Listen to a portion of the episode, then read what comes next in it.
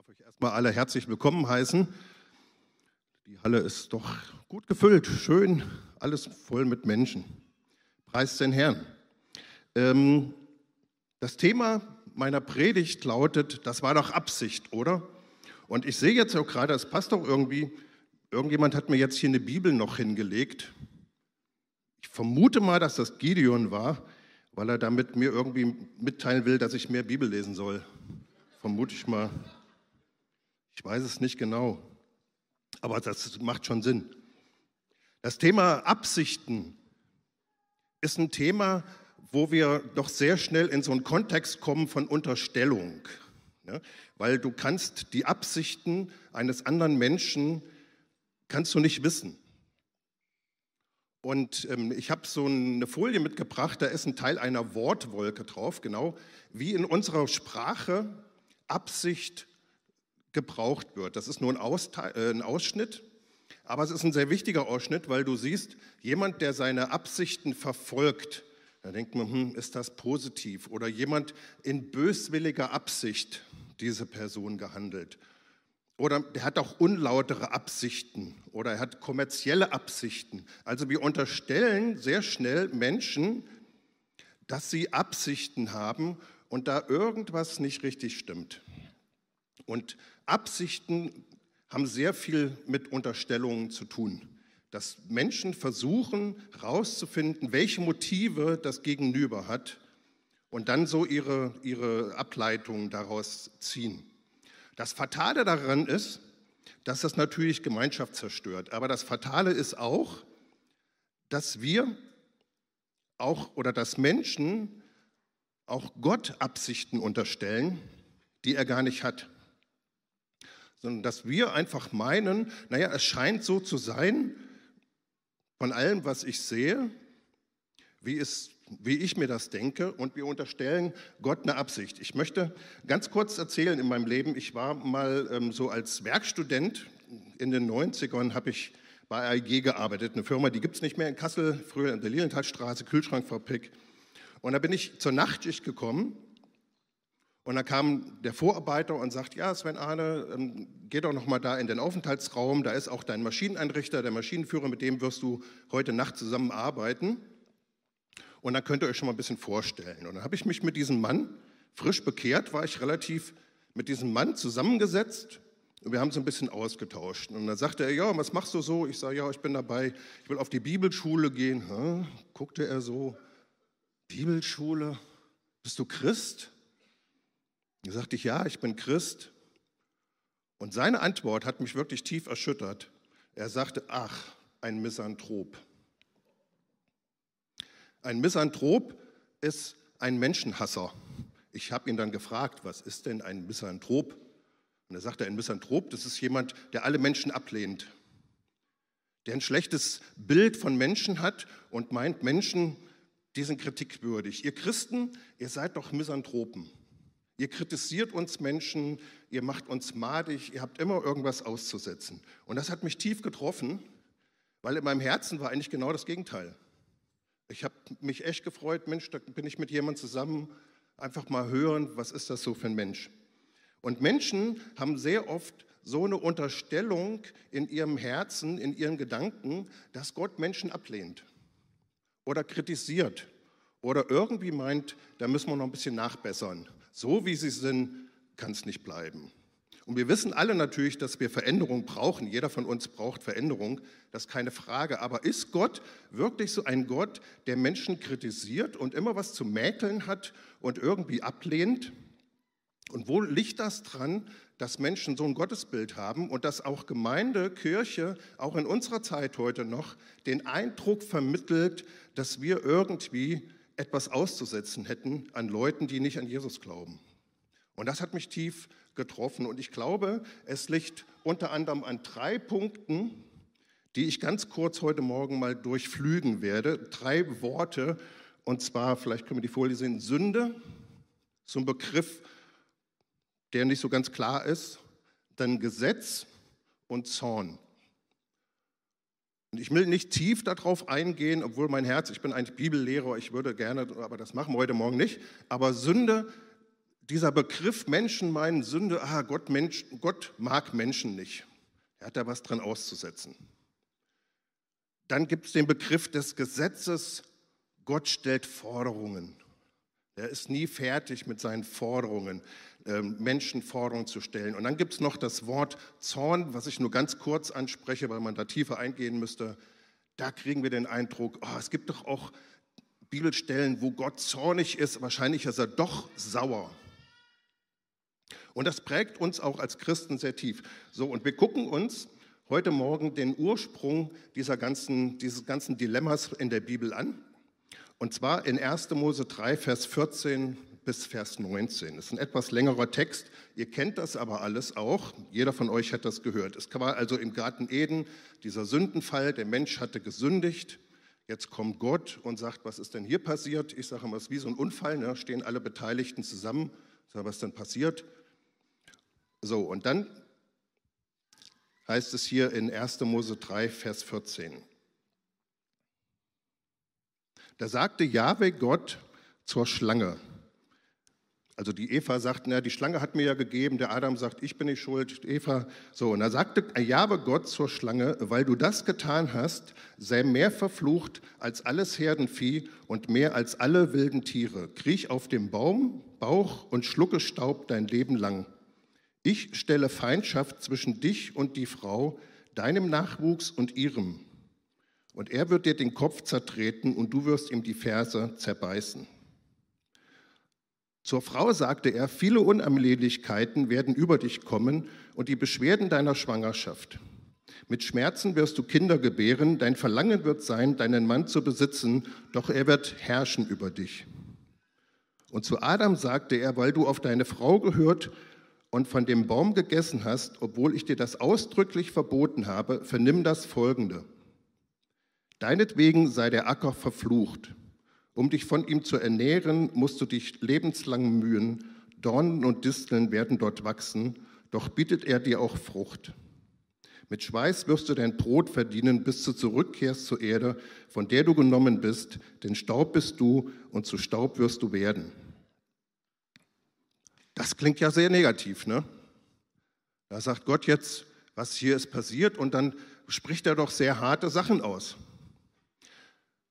Und daraus kriegt man oft den Eindruck, jetzt hat Gott irgendwas gegen Menschen. Schmeißt sie aus dem Garten Eden raus und schimpft mit ihnen auch noch und sagt Adam und zur Strafe und Eva zur Strafe und so weiter. Wenn wir diesen Text aber genau angucken, passiert genau das Gegenteil.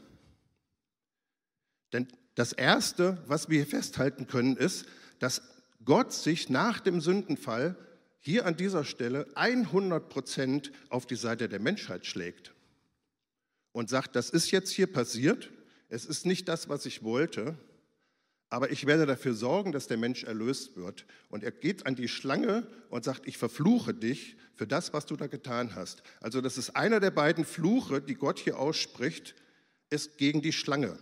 Er sagt, du wirst den Menschen, den ich hervorbringe, den, den Erlöser, den wirst du in die Ferse beißen, aber er wird dir den Kopf zertreten. Ich werde dafür sorgen, dass die Menschheit erlöst und befreit wird. Das ist der erste Fluch, den Gott hier ausspricht, total pro Mensch. Da ist kein Geschmack.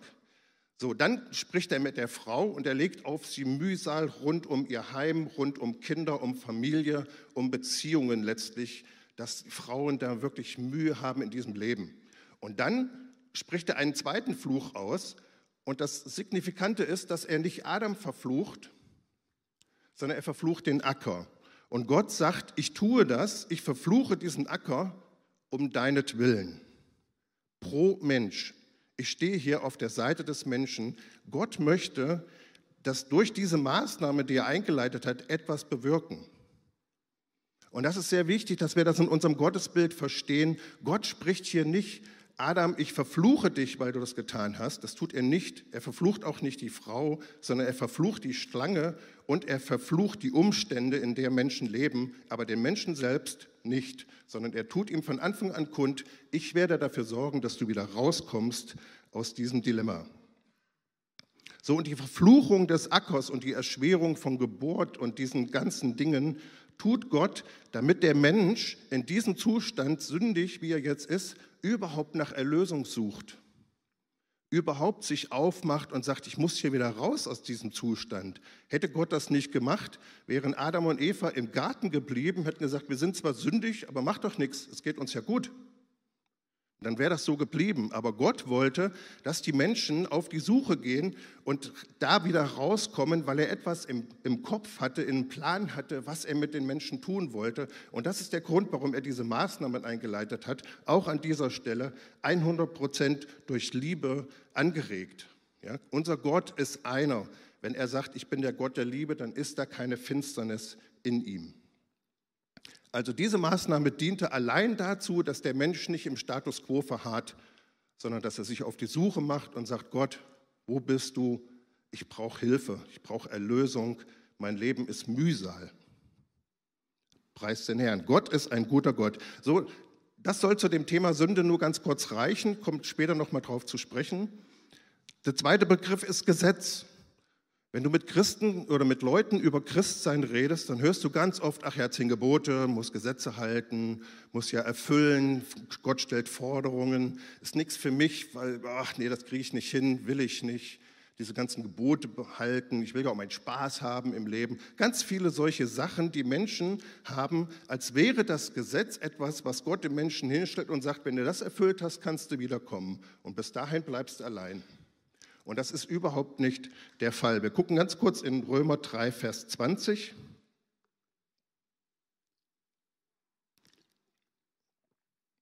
Das ist eine Bibelstelle, die uns sagt, warum das Gesetz gegeben wurde.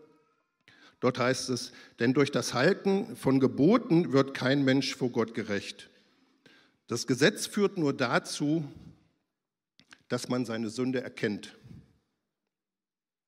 Das ist, was die Bibel sagt, warum Gott das Gesetz gegeben hat. Das Gesetz hatte zwei Gründe. Zum einen Menschen, damals dem Volk Israel, überhaupt zu ermöglichen, die Segnung Gottes zu erleben und in Beziehung mit Gott zu sein, bezogen auf Israel. Und der zweite Grund ist, damit Menschen ihre Sünde überhaupt erkennen. Weil in diesem Zustand, in dem der Mensch jetzt war, in seiner Sünde, da hat er das selber gar nicht wahrgenommen. Es gab ja nichts, wo ihm gesagt hat, das darfst du tun, das darfst du nicht tun, außer an diesem Baum zu essen. Also der Mensch hat gar nicht seinen Zustand wahrgenommen und hat sich vielleicht auch gedacht, das kriege ich schon hin, ich bin doch ein proper Typ, ich bin doch ein guter Mensch. Und deswegen hat Gott das Gesetz gegeben, um dem Mensch zu zeigen, du brauchst Erlösung, du kommst damit nicht selber raus. Du kannst versuchen, das zu erfüllen und du wirst total frustriert. Und diese Frustration, die Gott da über die Menschen gebracht hat, ist wiederum von totaler Liebe hervorgebracht, weil Gott möchte, dass der Mensch erkennt, ich kann das nicht brauche meinen Schöpfer, der mich aus diesem Zustand meines inneren Herzens, meines Wesens wieder herausholt. Also auch hier dieser Begriff, ein Missverständnis, wenn wir meinen, Gott stellt Forderungen durch Gesetze. Er tut das im Alten Testament nur aus diesem Grund, um uns zu zeigen, dass wir Erlösung brauchen. Und deswegen ist durch Christus das Gesetz dann auch erfüllt.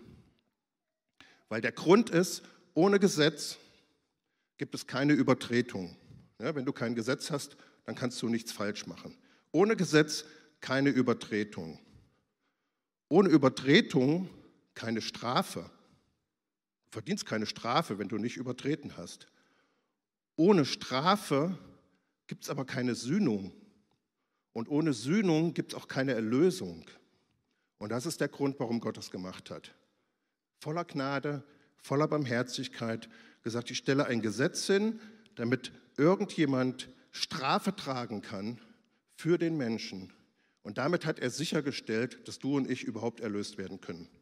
Preis den Herrn. Gottes Heilmittel für alles, was in unserem Leben ist, ist der Tod. Gott bringt es zu Ende.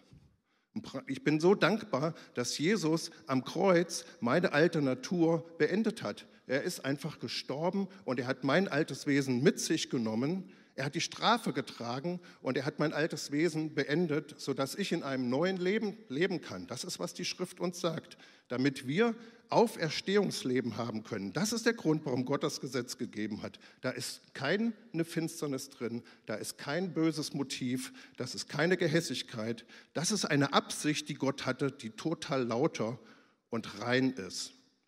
Und Menschen unterstellen ihm, er wäre ein Menschenfeind. Und der dritte Punkt, den man da sagen kann, da will ich aber nicht groß drauf eingehen, ist immer wieder, ja, Zorn. Da müsste man jetzt wirklich weit ausholen, um das theologisch jetzt sauber hier hinzustellen. Aber eins möchte ich ganz kurz sagen. Wenn Gott gute Absichten für Menschen hat, gute Pläne und ihnen das auch aushändigen will, was er am Kreuz für sie erkauft hat und auch möchte, dass sie dann darin leben, dann muss es einen Tag geben, wo er alles wegräumt, was dem im Weg steht. Dann muss es den Tag geben, wo er sagt, so und bis hierhin und jetzt mache ich das möglich, dass Menschen in der Fülle das auch erleben. Und alles, was das, was ich für Menschen vorhab, bekämpft, das werde ich attackieren. Und das ist, was Gott tut durch Zorn. Zorn ist letztlich eine Leidenschaft des Gottes für seine Menschen, nämlich in die Fülle und in das hineinzukommen, was Gott für sie vorbereitet hat. Das ist die, Motivation für den Zorn Gottes. Ja, da ist wieder keine Finsternis. Ich gehe da jetzt nicht so tief drauf ein, aber du siehst keine Finsternis in Gott, sondern er sagt, und dann werde ich den Tag kommen, wo du und ich wirklich in diese Erlösung auch hineinkommen und sagen, jetzt bin ich auch in der Fülle. Und alles, was dem entgegensteht und was dagegen Gott, das hat sich den Zorn Gottes zugezogen. Da sagt Gott, und das bekämpfe ich, weil ich will, dass es den Menschen gut geht weil ich will, dass sie in Erlösung leben. Das ist seine Absicht. Gottes Absichten sind total rein. Da gibt es nichts zu unterstellen. So, und jetzt gucken wir in Epheser 3, Vers 9. Epheserbrief ist mein Lieblingsbrief. Und da lesen wir jetzt, wie das alles zusammengehangen hat. Epheser 3, Vers 9b steige ich ein. Da ist von einem Plan die Rede. Im Kontext spricht Paulus davon, dass sein Plan ist, dass Gott für die Menschen die Sohnschaft vorbereitet hat. Nämlich zu sagen, ich habe dich zwar geschaffen als irdisches Wesen, ich nehme dich aber als meinen Sohn auf und ich teile dir mein Erbe aus und ich gebe dir alles, was ich habe und ich lasse dich Anteil haben an all meinen Segnungen. Das war sein Plan. Und hier sagt Paulus jetzt diesen Plan, den der Schöpfer aller Dinge vor aller Zeit gefasst hat und bis jetzt verborgen hielt. Da sagt es, Gott hatte diese Absicht schon im Garten Eden, weil er hat es verborgen gehalten. Das, sind, das ist, wenn Gott seine Absichten verschleiert, dann siehst du, wenn du sie dann siehst, dann sagst du, das ist einfach nur schön. Er hat es bis jetzt verborgen gehalten. Erst durch die Gemeinde sollte das den Mächten und Gewalten in der Himmelswelt bekannt werden. Auf diese Weise sollten sie die vielfältige Weisheit Gottes kennenlernen, denn so entsprach es dem ewigen Plan Gottes, den er in Jesus Christus, unserem Herrn, verwirklicht hat. Hier sagt Paulus uns, dass Gott von Anfang an schon auch dort bei diesem Unfall im Garten Eden einen Plan, eine Absicht in seinem Herzen hatte. Und die war, den Menschen zur Herrlichkeit zu führen, den Menschen als seinen Sohn aufzunehmen, ihn umzuformen, umzuwandeln in einen Menschen, der ist wie Jesus, ihm alles zu geben, was Gott selbst hat. Alles, was mein ist, ist dein, sagt Jesus in dem Gleichnis. Das war die Absicht Gottes von Anfang an. Schon vor dem Sündenfall hatte er das in seinem Herzen. Und der Sündenfall hat das nicht geändert, ihr Lieben. Der Sündenfall hat das Herz Gottes nicht geändert. Er hat sofort angefangen, Plan B zu ziehen und zu sagen, ich bin vorbereitet, und ich werde die Menschen erlösen. Ich werde die Menschen da wieder rausholen und ich werde mein Ziel mit den Menschen auch erreichen. Und ich bin so gesegnet durch die Erkenntnis, die ich irgendwann bekommen habe, dass Gott ein absichtsvoll handelnder Gott ist. Dass ich in meinem Leben weiß, ich bin doch nicht der Bittsteller, der Gott bittet, dass ich in das hineinkomme. Er ist der Bittsteller. Und er möchte, dass ich ihm einfach den Raum öffne und sage, mach aus meinem Leben, was du möchtest. Bring du deine Absichten in meinem Leben hervor. Ich möchte aus dem Weg gehen, Gott, und ich vertraue dir, da ich deine Motive jetzt durchschaut habe, dass sie hundertprozentig rein und Licht sind. Und ich möchte dir Weg machen, Raum machen, damit du in meinem Leben tun kannst, was deine Absicht ist. So, wir sind nicht die Bittsteller Gott gegenüber, Gott ist der Bittsteller uns gegenüber. Und er bittet uns, dass wir einfach ihm machen lassen. So, und dann gibt es noch den wunderschönen Vers in Titus. Titus 3, Vers 4. Ein tolles Kapitel. Titus 3, Vers 4 heißt es, ich hole das jetzt aus dem Kontext der Kürze halber, als dann aber Gott, unser Retter, seine Güte und Menschenliebe sichtbar werden ließ. Das ist, was das Neue Testament über das Herz Gottes spricht. Ihr Lieben, Gott ist ein Gott, der zutiefst Menschen liebt. Menschen. Und wir als Christen, wir meinen, wir müssten Gott lieben und Menschen sind irgendwie weniger wert. In Gott ist das aber gar nicht. Gott hat sogar das Liebste, was er hat, seinen Sohn gegeben, weil er so menschenverliebt ist. Gott ist ein zutiefst menschenverliebter Gott. Der Gott der Christen ist ein Gott, der Menschen liebt, der sich ausstreckt nach Menschen. Und ich rede nicht davon, ja, von frommen Heiligen, die alles richtig machen, jeden Menschen. Damals, als sie im Garten Eden gesündigt haben, hat er sie trotzdem geliebt und hatte diese Absichten. Und eins ist mir ganz wichtig zu sagen für die Zukunft. Und das ist, ich empfinde das wirklich, und das kam gerade gestern Abend nochmal, habe ich das wirklich nochmal tiefer empfunden. Wir beten als, als Christen, als Gemeinde, wir beten um einen Move des Heiligen Geistes, um eine Ausgießung des Heiligen Geistes, um eine neue Bewegung Gottes auf der Erde. Ich glaube, da sind wir alle einer Meinung. Und ich empfinde ganz tief, dass diese Bewegung Gottes, diese Erweckung, die kommt, wird eine Erweckung der Menschenliebe sein. Und ich glaube wirklich, wir werden in unseren Veranstaltungen auf dieser Erde hier noch, werden wir sitzen und wir werden heulen über unseren Eigennutz und wir werden heulen über die Menschenliebe Gottes. Gott wird auf dieser Erde etwas tun, um der Menschheit zu zeigen, wie er wirklich über sie denkt. So viele Leute laufen rum und meinen, Gott mag Menschen nicht. Und das Gegenteil ist der Fall. Gott liebt Menschen. Und alles Weitere ob sie sündig sind, ob sie Fehler haben, das sagt er, das geht auf meine Rechnung. Das, dafür gehe ich gerade. Ich möchte nur, dass sie einfach sehen, ich möchte von Gott geformt werden. Gott soll seine Absichten in meinem Leben erfüllen. Also es geht Gott nicht um Kritik an deinem Zustand, sondern es geht ihm darum, dass du deine Bestimmung erreichst dass du sein Ziel erreichst. Alles, was Gott redet zu dir, ist nicht Kritik an dir, sondern er tut es, damit du dein Ziel erreichst. Und er hat ein großes Ziel für jeden von uns. Für dich heute Morgen, für dich im Livestream. Gott hat ein großes Ziel. Er möchte etwas erreichen in deinem Leben und er bittet einfach nur darum, dass du sagst, töpfer mich, form mich zu dem, was ich sein soll. Wenn Gott ein guter Gott ist, können wir ihm vertrauen. Und ich glaube, dass wir als Christen, wir werden in Zeiten kommen, und es fängt an, ich nehme diese Dinge schon sehr, sehr stark wahr.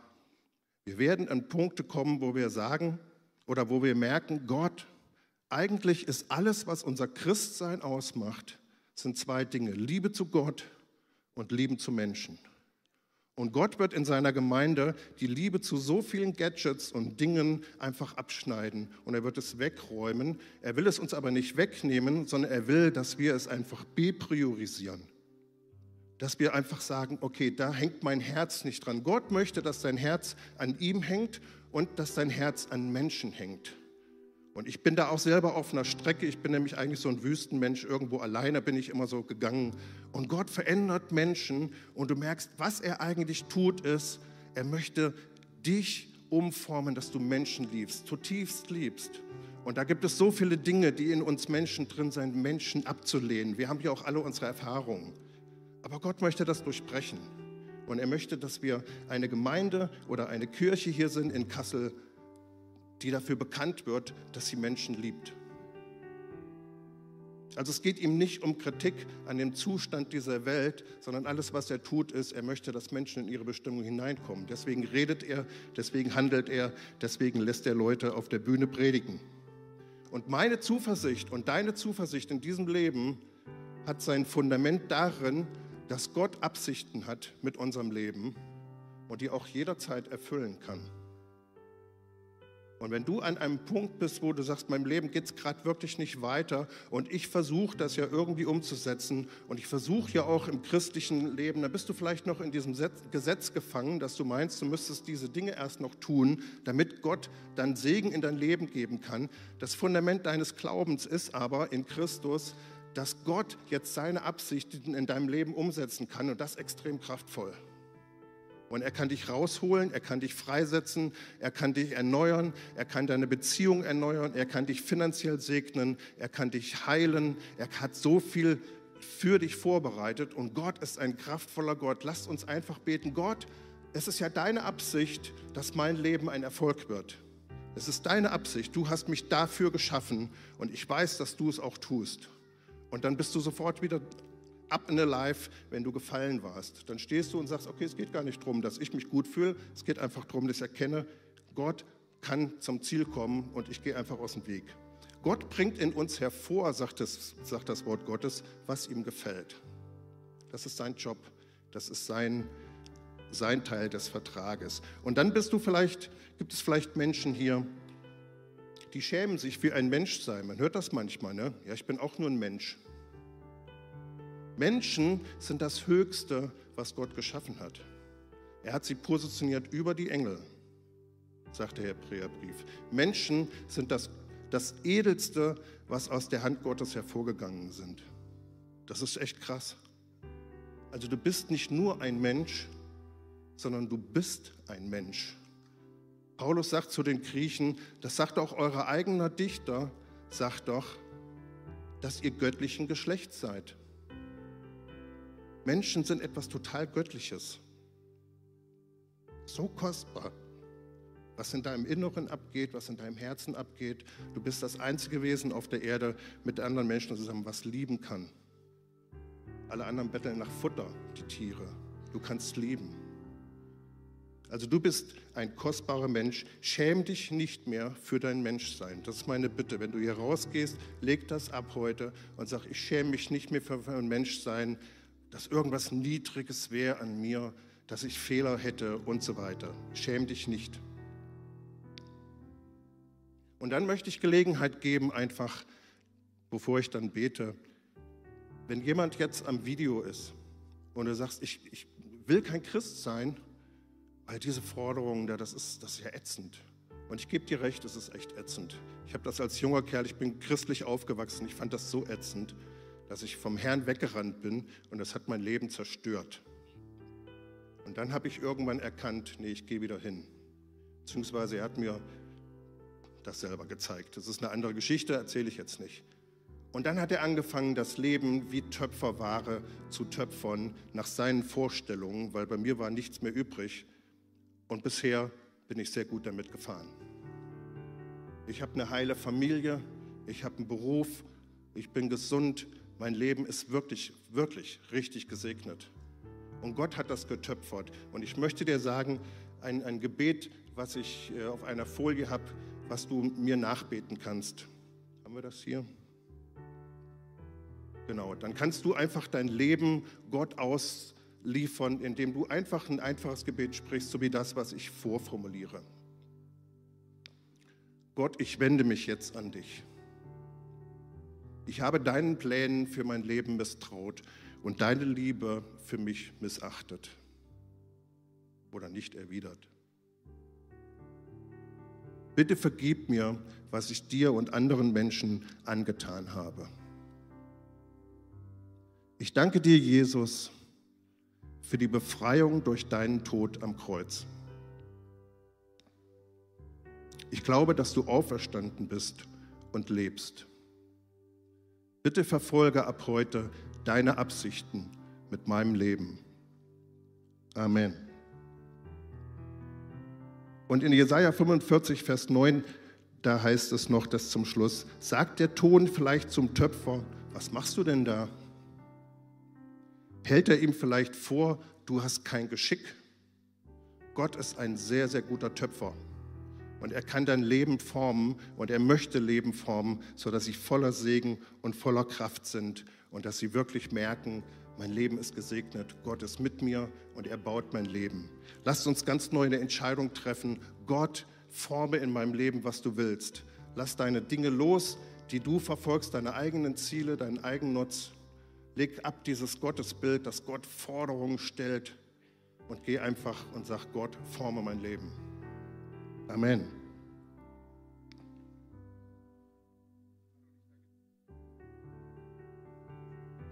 Ich danke dir für diese Zeit, die wir haben, Herr. Und danke, dass du mit jedem von uns durch die Woche gehst. Herr, du bist ein guter Töpfer. Du töpferst jeden von uns wirklich zu dem, was du vorbereitet hast. Danke für deine Absichten, deine Bestimmungen, dass wir aufgenommen werden von dir als Söhne und Töchter und mit dir das Erbe teilen und mit dir in himmlischen Orten leben werden, Herr, erhöht in Christus über alle Macht des Feindes, über jede Finsternis, über jede Sünde. Danke, dass du das für uns getan hast. Wir danken dir, dass du gute Absichten mit uns hast und dass wir diese Woche jeder für sich vor sich hingeht und diese Absichten erkennt, Herr, und dass wir eine tiefe Liebe zum Menschen entwickeln und eine tiefe Liebe zu dem, was du mit unserem Leben tun willst. Danke für deine 100% reinen Motive und für deine Absichten. Amen.